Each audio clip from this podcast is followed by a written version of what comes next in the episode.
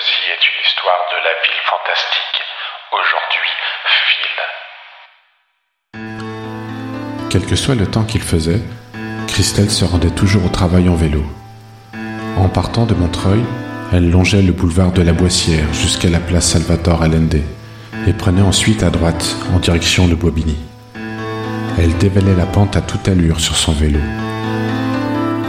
En regardant les bouchons du matin, elle rigolait intérieusement et se félicitait encore de la construction des nouvelles pistes cyclables. Christelle était enseignante dans le nouveau centre à Bobigny pour les mineurs isolés. Dans ces nouveaux locaux, ouverts en 2018, elle donnait des cours de français et de mathématiques à des mineurs arrivés depuis peu sur le sol français. Certains avaient pu étudier dans leur pays d'origine, d'autres non. Christelle devinait dans leurs yeux la douleur de se retrouver seule dans un nouveau pays, sans parler du traumatisme du parcours les ayant conduits ici. Mais son principal travail se cantonnait à la scolarité. Elle travaillait en partenariat avec des éducateurs de l'aide sociale à l'enfance et des membres de la Croix-Rouge française. Durant son temps libre, Christelle passait beaucoup de temps à coudre, à rapiécer des vêtements, voire à créer ses propres robes et sacs. Elle se rendait régulièrement dans des magasins de tissus. Chaque hiver, elle utilisait ses talents en tricot et confectionnait des écharpes pour ses élèves. Cela faisait un mois que la rentrée avait eu lieu la grisaille commençait à s'installer. Il faisait frisquer le matin en vélo, mais il en fallait beaucoup plus pour la décourager. Un mercredi soir, Christelle se trouvait assise à sa table de couture. Devant elle se trouvaient plusieurs rouleaux de tissus colorés.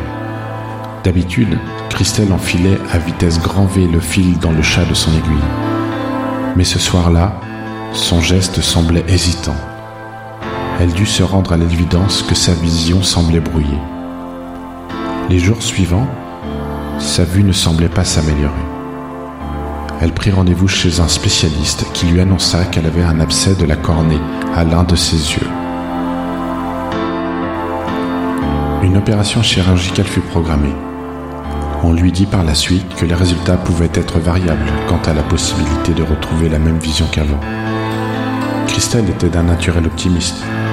Elle disait avec humour qu'au pire, il lui resterait toujours l'autre œil elle pourrait toujours enseigner et trouver des solutions pour pouvoir continuer à coudre.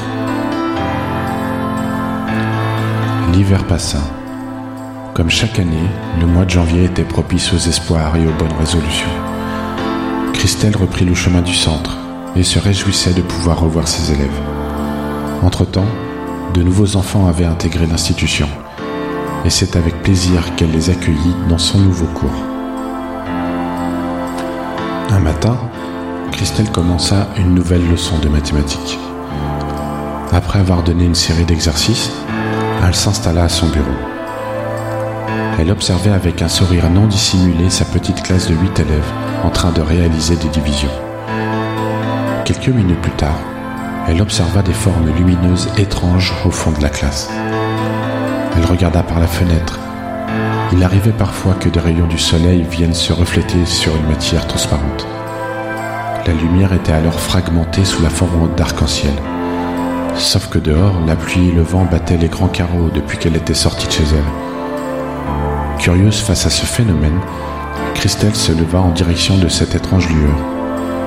En s'approchant, elle se rendit compte que cette forme lumineuse, belle et multicolore, semblait émaner de ses coups. Elle l'entourait comme un manteau. Christelle pensa à un autre reflet, mais elle dut se rendre à l'évidence que non. Sekou était francophone. Elle lui demanda si tout allait bien. Sekou avait un regard triste, il n'avait pas commencé ses exercices et dégageait une grande détresse. Christelle s'accroupit à côté de sa table. Pendant qu'elle essayait de le réconforter en lui parlant avec une voix douce, elle observa l'étrange aura. Quelques endroits paraissaient moins lumineux et on pouvait même voir des trous dans cet étrange manteau. Sekou avait maintenant la tête posée sur ses mains et pleurait doucement sur sa chaise. Christelle approcha sa main des zones moins lumineuses. À sa grande surprise, elle vit une sorte de fil lumineux sortir de son index. Instinctivement, elle colla son pouce au doigt lumineux et sans réfléchir, commença à reproduire le geste de couture qu'elle connaissait tant.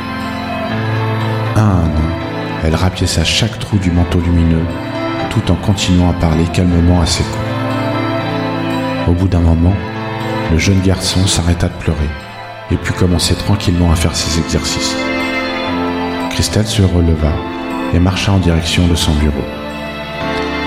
Elle se laissa tomber sur sa chaise, encore émue et surprise de ce qu'il venait de se passer. Ce fut ensuite l'heure de la pause pour les enfants. Seule dans sa classe, Christelle s'attela à la correction des exercices de mathématiques. Ce fut au tour de la copie de ses cours. Sur les cinq divisions qu'il devait faire, seules deux opérations avaient le bon résultat. La professeure se leva et regarda par la fenêtre. Sekou était en train de jouer au foot tranquillement avec les autres enfants. Elle esquissa un sourire en pensant qu'il avait surmonté son chagrin et qu'il s'amusait dehors avec les autres. Dans un coin de la cour, elle distingua une étrange lueur. Malgré ses problèmes de vue, elle remarqua que cette lumière provenait d'un jeune garçon assis par terre. Il semblait être tout seul. Christelle se dirigea vers son bureau. Elle prit son manteau qui était accroché sur le dossier de sa chaise et prit la direction des escaliers menant à la cour.